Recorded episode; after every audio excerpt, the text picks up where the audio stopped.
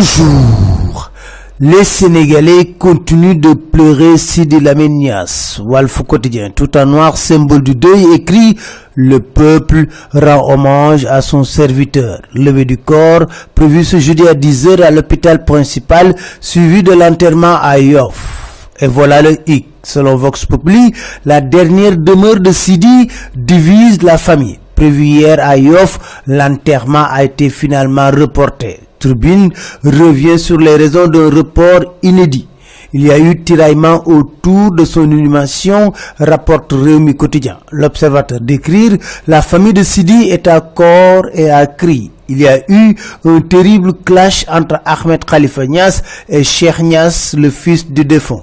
Et la réunion de famille s'est terminée en queue de poisson confusion. Autour d'un cercueil écrit Libération, Chernias, le fils du défunt, après avoir échappé en léchage, déclare, écrit Libération, mon père ne mérite pas ça. Il sera bel et bien enterré à Yoff. Ce qui n'est pas la position de Léona Niassen qui déclare qu'un enterrement à Dakar est écarté ni aujourd'hui ni demain. Ahmed Khalifa Niass, qui semble avoir pris les choses en main, promet, écrit Libération, de livrer la dépouille à Kaulak ce qui pousse les échos à écrire Ahmed Khalifa Niass et les khalifs imposent Kaulak source à décrire, en voilà un enterrement au forceps. Mais le fait du jour, c'est la révélation d'Ahmed Khalifa Niass à la une de l'As. Il déclare, on a tué Sidi en lui faisant endurer les pires épreuves. Enquête résume tous ces événements par ce titre. C'est la seconde mort